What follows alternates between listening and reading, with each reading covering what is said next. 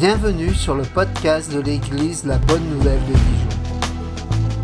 Merci de nous suivre afin de plonger ensemble au cœur de la Bible. et d'y découvrir le message que Dieu adresse à ceux qu'il aime. Nous serions heureux de vous rencontrer un dimanche au 8B rue Jules Viol à Dijon.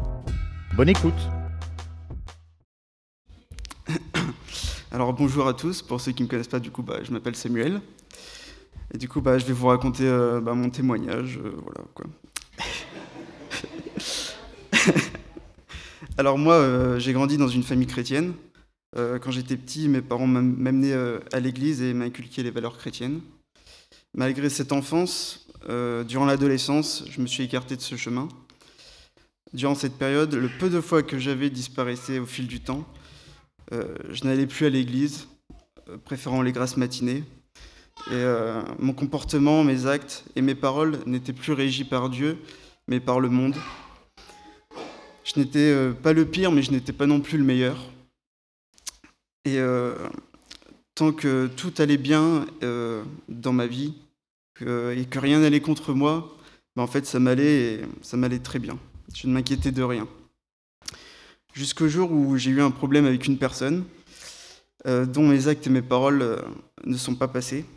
Euh, j'ai essayé de pardonner, mais euh, le mal était fait, c'était trop tard. Hum,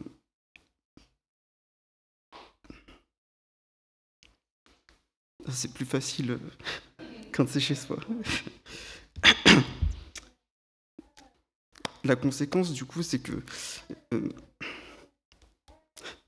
j'ai été harcelé et frappé par un de ses amis. Ce traumatisme m'a poussé vers.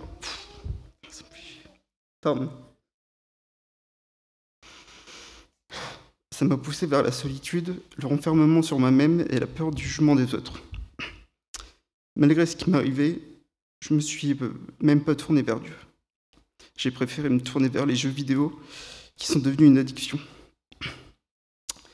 Mais Dieu n'était pas si loin pourtant, car durant cette même période, ma mère avait eu l'idée de m'inscrire à un camp chrétien. Au vu de la situation, je n'avais vraiment pas envie d'y aller, mais bon, euh, elle avait payé et puis euh, du coup j'étais obligé d'y aller. Et J'avais tellement peur de rencontrer des gens qui ne m'appréciaient pas. Et donc bon, j'y suis allé et finalement tout s'est bien passé et j'ai rencontré de super personnes. J'ai pris conscience que Christ euh, m'avait sauvé, qu'il fallait que je l'accepte dans ma vie. Ce que j'ai fait. Alors c'était le signe d'un nouveau départ pour moi. Euh, grâce à cela, je suis sorti de ma solitude, de mon addiction. J'ai pu me sociabiliser de nouveau avec les gens. J'avais un peu plus confiance en moi. Euh, tout cela était une bonne chose et j'étais reconnaissant pour cela. Mais malheureusement, j'entrais dans une période où ma foi devenait tiède. Elle était forte par moments et inexistante à d'autres. Pour donner euh, de simples exemples, lorsque j'étais avec des amis chrétiens, au groupe de jeunes ou encore des événements chrétiens, là Dieu était présent dans mon cœur et dans mon esprit. Mais quand j'étais avec des amis non chrétiens ou quand je mentais euh, ouvertement à mes parents pour dire que j'allais voir ma petite amie non chrétienne et euh, Dieu n'était vraiment pas du tout là euh, dans ces moments-là. Je le mettais en sourdine. Et tant que ces deux mondes se croisaient pas trop, bah, ça m'allait en fait. Mais au fond de moi, je sentais que choisir Dieu était la meilleure chose à faire. Mais j'étais trop attaché à certaines choses pour faire le pas en fait. Puis je suis arrivé sur Dijon pour euh, les études supé- supérieures et j'y ai vécu des débuts euh, de nouveau, enfin des débuts, des moments difficiles. J'ai perdu euh, de vue certains amis. J'ai j'ai aussi rompu avec ma petite amie. Les choses qui me retenaient de choisir pleinement Dieu n'étaient plus là. Mais c'est là où je me suis rendu compte que j'étais plus attaché à ces choses qu'à Dieu. Je suis euh, du coup retombé dans une période de, de solitude dans laquelle je me posais énormément de questions sur moi. Pourquoi j'étais là, à quoi je servais, qui s'intéressait à moi. Dieu était de nouveau éloigné de ma vie. Mais c'est justement à ce moment-là où je me suis dit que la seule chose que je pouvais faire, mon seul espoir était de me tourner vers Dieu et de prier pour qu'il m'aide. Et il a répondu à mes prières car à cette même période, j'allais au groupe biblique universitaire où des étudiants se rassemblaient pour parler de la Bible. J'y ai rencontré des amis très chers qui m'ont aidé à sortir de cette spirale négative et qui m'ont aidé à combattre euh, ce que je traversais. J'ai aussi indirectement rencontré Perrine, avec qui je partage maintenant ma vie. Tout ce qui m'est arrivé sur Dijon m'a vraiment poussé à prendre position pour Dieu, à vivre pour lui. J'ai donc commencé à fréquenter l'église de la Bonne Nouvelle j'ai demandé euh, d'être baptisé en 2019. Et depuis ce jour, chaque difficulté que je traverse, chaque incertitude, chaque peur, chaque pensée sombre que j'ai, me ramène toujours aux mêmes choses, aux mêmes vérités. Dieu m'a sauvé parce qu'il m'aime. J'ai de la valeur à ses yeux. Et avec lui, j'ai la vie éternelle. Et je peux qu'être reconnaissant envers lui pour cette grâce qu'il m'a faite, car elle a considérablement changé ma vie. Gloire au nom de notre Dieu.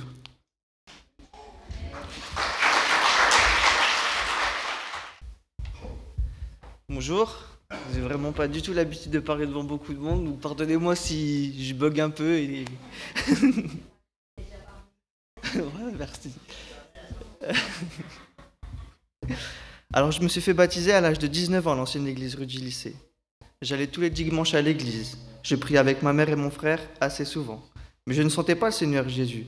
Et quand je priais, c'était toujours pour moi, rarement pour les autres. Je me sentais quelque part centré sur moi-même et pas faire ce que Dieu voulait pour moi.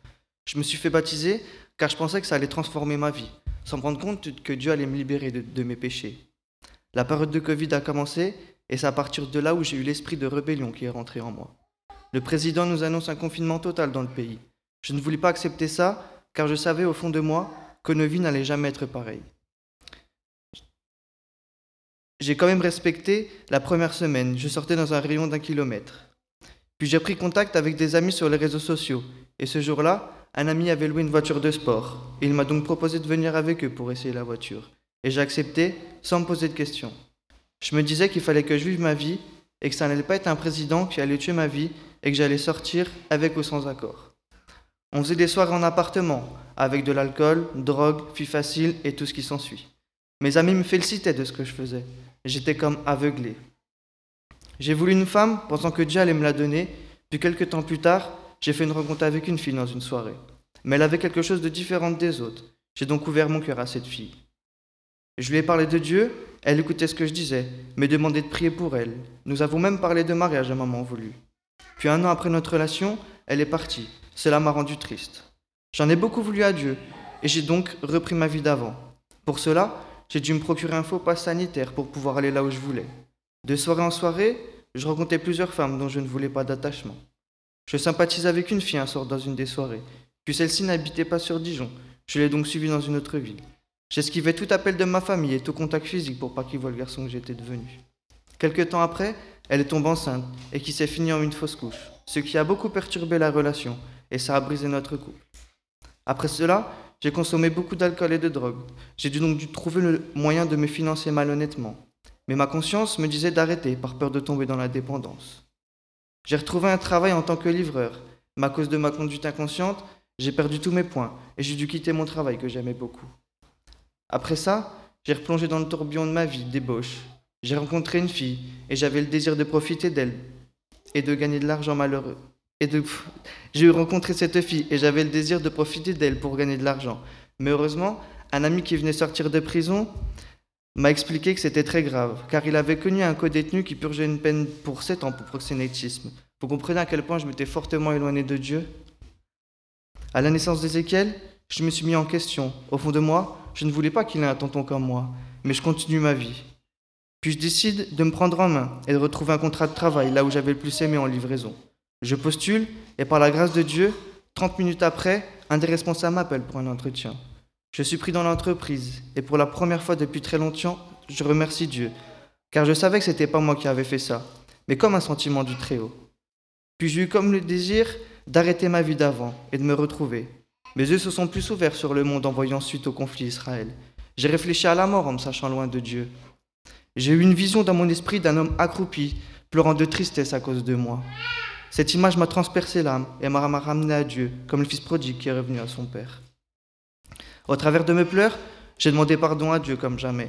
Conscient d'avoir fait pleurer Dieu à cause de mes péchés, en une nuit, il a répondu à ma prière. Le lendemain, je me suis senti tellement bien, tellement revivre de l'intérieur et habité du Saint-Esprit, que même aujourd'hui c'est compliqué d'expliquer cette sensation.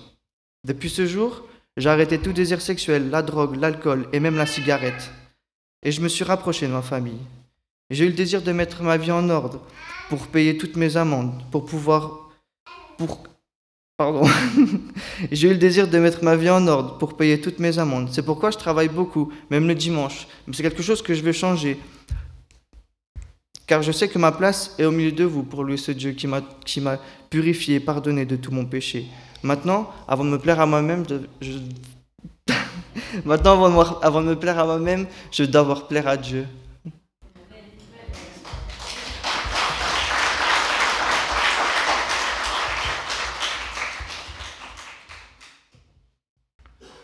Bonjour à tous. Je pense que pour la plupart, vous connaissez mon témoignage. J'ai déjà parlé de ma situation quand j'étais errant pendant la guerre. Et j'ai parlé de comment Dieu a intervenu et m'a sauvé physiquement et spirituellement. Mais aujourd'hui, je vais parler autre chose, mais toujours dans la même histoire. Aujourd'hui, dans la même histoire, je vais parler de comment j'ai prié, mais je n'ai pas eu de réponse. C'était pendant cette guerre, je vous ai dit que j'ai perdu beaucoup des amis, beaucoup de, membres de la famille. Pour ceux qui n'étaient pas ici, peut-être vous allez me poser des, questions après le culte ou prochainement. Mais comme je, vous ai dit que nous sommes dans la famille 12 enfants, je vais parler de la mort de ma sœur, qui est la huitième. Moi, je suis neuvième, c'est qu'elle est née avant moi.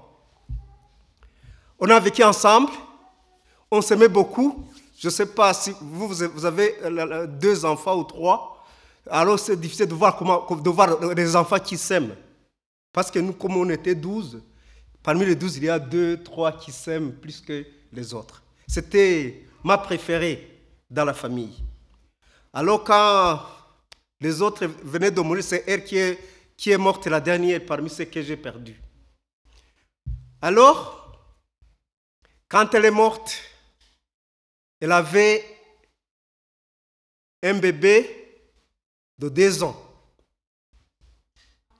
et une fille de 12 ans, 12 ans, et un bébé de 2 ans.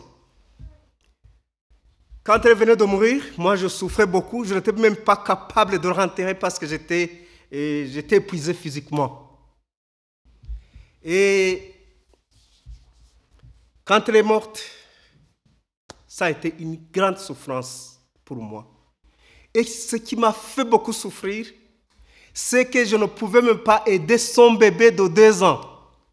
Alors le bébé a été, obligé, a été aidé par sa sœur de 12 ans, alors que j'étais là. Je n'étais pas capable. C'est sa, sa sœur qui l'a porté de 12 ans. Pendant le, long voyage, vers des milliers de kilomètres, on ne savait pas où on allait, dans la forêt. Alors, Quelques jours après, la fille de 12 ans tombe malade. Et elle meurt aussi. L'enfant, c'est la, nièce, reste sœur, l'enfant de 2 ans. Quand la nièce, et la grande de 12 ans, est morte, elle était à l'agonie, moi j'ai prié. C'est la première fois même jusqu'à aujourd'hui, je n'ai jamais prié comme j'ai prié.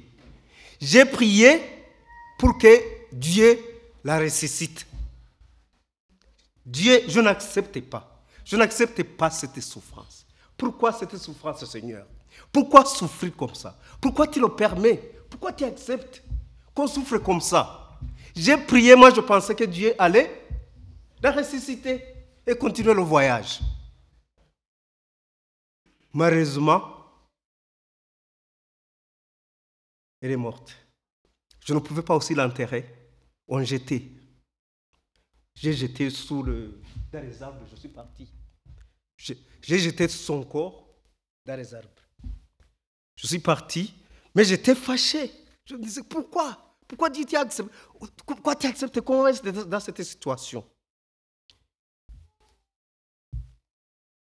Alors, c'est à ce moment que j'ai pensé aussi, parce que je lisais, j'avais ma Bible.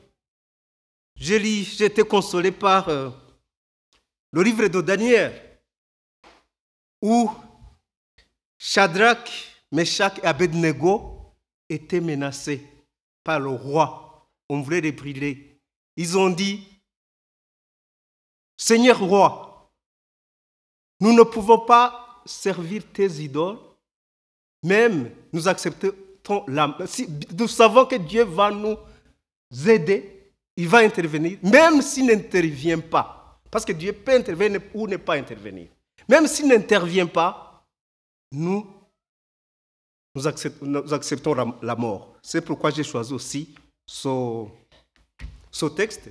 C'est un long texte, mais qui va vous aider aussi comme il m'a aidé à ce moment-là. C'est Daniel 3, verset 8 à 28, on dit À cette occasion et dans le même temps, quelques Chardéens s'approchèrent et accusèrent les Juifs. Ils prirent la, parole et dirent au roi Nebuchadnezzar Ô roi, vis éternellement. Tu as donné un ordre d'appeler le cœur tous ceux qui entendraient le son de la trompette, du chalumeau, de la guitare, de la sambuque, du, euh, de la cornemuse et de toutes sortes d'instruments devraient se prosterner et adorer la statue d'or. Et d'appeler le cœur, quiconque ne se prosternait pas et n'adorerait pas serait jeté au milieu d'une fournaise ardente. Or, il y a des Juifs à qui tu as remis l'intendance de la province de Babylone, Shadrach, Meshach et Abednego, hommes qui ne tiennent aucun compte de toi, ô roi. Ils ne servent pas tes dieux et n'adorent point le statut d'or que tu as élevé. Alors Nebuchadnezzar, irrité, furieux, donna l'ordre qu'on amena Shadrach, Meshach et Abednego, et ces hommes furent amenés devant le roi. Nebuchadnezzar prit la parole et leur dit Est-ce le propos de libérer Shadrach, Meshach et Abednego que vous ne servez pas mes dieux et que vous n'adorez pas le statut d'or que j'ai élevé? Maintenant, tenez-vous prêts et au moment où vous entendez le son de la trompette, du chalumeau, de la guitare, de la sambuque, du postérion, du psalterion, de la cornemuse et de toutes sortes d'instruments, vous vous prosternerez et vous adorerez la statue que j'ai faite. Si vous ne l'adorez pas, vous serez jeté à l'instant même au milieu d'une fournaise ardente. Et quel est le Dieu qui vous délivrera de sa main? Shadrach, Meshach et Abednego répliquèrent au roi Nebuchadnezzar Nous n'avons pas besoin de te répondre là-dessus. Voici, notre Dieu que nous servons peut nous délivrer de la fournaise ardente et il nous délivrera de ta main, ô roi. Sinon, c'est là où j'aime, sinon, sache, ô roi, que nous ne servirons pas tes dieux et que nous n'adorerons pas la statue d'or que tu as élevée. Si quoi Nebuchadnezzar fut rempli de fureur, il changea de visage en tournant ses regards contre Shadrach, Meshach et Abednego. Il reprit la parole et ordonna de chauffer la fournaise cette fois, puisqu'il ne convenait de le chauffer. Puis il commanda quelques-uns des, plus vigoureux soldats de son armée de lier Shadrach, Meshach et Abednego et de les jeter dans la fournaise ardente. Ces hommes furent liés avec leurs caleçons, leurs tuniques, leurs manteaux et les autres vêtements et jetés au milieu de la fournaise ardente. Comme l'ordre du roi était sévère et que la fournaise était ex- extra- extraordinairement chauffée, la femme tua les hommes qui y avaient jeté Shadrach, Meshach et Abednego. Et ces trois hommes, Shadrach, Meshach et Abednego, tombèrent liés au milieu de la fournaise ardente. Alors le roi Nebuchadnezzar fut effrayé et se leva précipitamment. Il prit la parole et dit à ses conseillers, N'avons-nous pas jeté au milieu du feu trois hommes liés? Ils répondirent au roi, certainement au roi. Il reprit et dit, Eh bien, je vois quatre hommes sans lien qui marchent au milieu du feu et qui n'ont peu de mal. Et la figure du quatrième ressemble à certains fils de Dieu. Ensuite, Nebuchadnezzar s'approcha de l'entrée de la fournaise ardente et prenant la parole, il dit Shadrach, Meshach Abednego, serviteurs du Dieu suprême, sortez et venez. Et Shadrach, Meshach Abednego sortirent du milieu du feu. Les satrapes, les intendants, les gouverneurs et les conseillers du roi s'assemblèrent. Ils virent que le feu n'avait eu aucun pouvoir sur le corps de ces hommes, que les cheveux de leur tête n'avaient pas de- été brûlés, que leurs caleçons n'étaient point endommagés et que l'odeur du feu ne les avait pas atteints. Nebuchadnezzar prit la parole et dit Béni soit le Dieu de Shadrach, d'Omeshach et d'Abednego, lequel a envoyé son ange et délivré ses serviteurs qui ont eu confiance à lui et qui ont violé l'ordre du roi et livré leur corps plutôt que de servir et d'adorer aucun autre Dieu qu'un Dieu. Ce m'a aidé dans ces circonstances. Il m'a dit Dieu peut répondre ou ne pas répondre dans nos prières. Même aujourd'hui, je prie, mais je ne reçois pas de réponse positive chaque fois. Mais je sais que je ne peux pas abandonner Dieu à cause du malheur, à cause des problèmes. Je sais que Dieu est toujours avec moi. Ça m'a consolé. Et puis là, je parle de, ce- cet enfant qu'on a gardé. On a essayé de garder le, le reste de la famille. On l'a gardé. Aujourd'hui, la, ma nièce vient de terminer euh, la licence euh, au- dans l'université. Je, je- rends gloire qu'elle a pu grandir. Dieu l'a gardée. Elle vient de terminer. Euh, le mois passé, elle m'a envoyé un message qu'elle vient d'avoir sa licence en sciences. Et puis pour terminer, je pense que j'ai pris 10 minutes. hein. Il reste une minute. On, m'a dit que c'est 10 minutes. Il reste une minute. Mais avec cette minute, je termine, je termine avec cette citation de Madame Cory Ten Boom. C'est une écrivain. Il dit, on dit, Dieu répond-il aux prières? Souvent, mais pas toujours. Parce que c'est ce dont nous avons besoin. Il connaît tout. En arrivant au ciel, nous remercierons pour les prières exaucées. Mais il se peut que nous remercions bien davantage pour les prières non exaucées. Parce qu'alors, nous pourrons voir les choses selon la perspective de Dieu. Nous constaterons que Dieu ne commet jamais d'erreur. Ce qui m'est arrivé n'est pas une erreur de Dieu. Dieu sait pourquoi. Je vous remercie. Que le Seigneur vous bénisse. Bah, bonjour à ceux que je n'ai pas vus. Ouf, pas facile de passer après le, fiston. Surtout que, ouf, il y a des choses bien sûr qui m'avaient bien caché. Et vous imaginez pas que c'est quand même moi qui ai subi un peu toutes ces, ces sauts d'humeur. Mais là, je remercie le Seigneur parce qu'il m'a fait vraiment cette grâce aujourd'hui de pouvoir témoigner avec lui.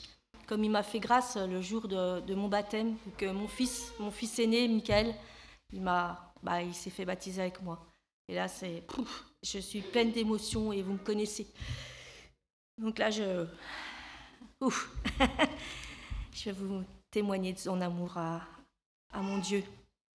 Lors d'un concert gospel, alors que je pleurais de désespoir, je vis un flyer sur une chaise qui disait Dieu donne un sens à ta vie. Je fis ce saut deux fois et me fis baptiser en février 2018. J'ai- J'aime tellement Jésus que je décide de le suivre comme je peux en lui obéissant à ses commandements. Le chemin n'est pas facile, mais Dieu est Dieu. Il est le chemin, la vérité et la vie.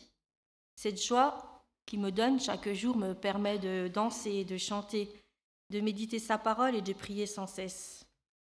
Je sais que je ne suis pas seule, qu'il m'aime et me transforme pour me sentir mieux. Lui seul peut me sauver de cette solitude et de cette lassitude face à mes fardeaux.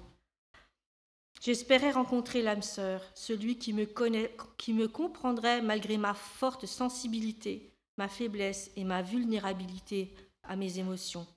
Je prie le Seigneur en lui disant Seigneur, aide-moi, s'il te plaît, je suis à bout de, de mes forces, tu me connais, tu as vu toutes mes épreuves. Mes forces m'abandonnent, à forcer de lutter. Quelque temps après, le Seigneur me fit grâce en me conduisant vers Vincent, mon époux. Quand je m'y attendais plus du tout, plus vraiment. Je- J'étais complètement, je me dis, de toute façon, là c'est bon, j'abandonne. J'ai prié comme Je priais pour ce que je ne je priais pour que ce ne soit pas ma volonté, mais la sienne, et que ce ne soit pas que des sentiments charnels. C'est ainsi que j'ai vu la faveur de, de Dieu dans notre relation. Nous avons fait la préparation de notre mariage avec Ken afin de savoir si nous pouvions nous entendre pour vivre ensemble. Dieu nous restaure, nous purifie et nous console de toutes nos blessures. Avec sa patience, sa bonté, son amour, sa miséricorde, il nous garde tous les jours de nos vies pour notre nouvelle vie à deux et avec lui, parce que sans lui, on ne pourra jamais. La foi, l'espérance et l'amour. Jamais sans l'amour de Dieu, nous aurions pu croire à cette union. La foi est la ferme assurance des choses que l'on espère et la démonstration de celles que l'on ne voit pas. Oui, la foi est un mystère. Rien ni personne ne pourra nous séparer de son amour manifesté en Jésus-Christ. Oh oui Seigneur, merci. Merci parce que tu continueras toujours d'œuvrer en nous. Merci encore Seigneur parce que tu es le seul, seul à connaître nos cœurs et à nous purifier. Oh papa, merci bénis notre Église. Au nom de Jésus, Amen.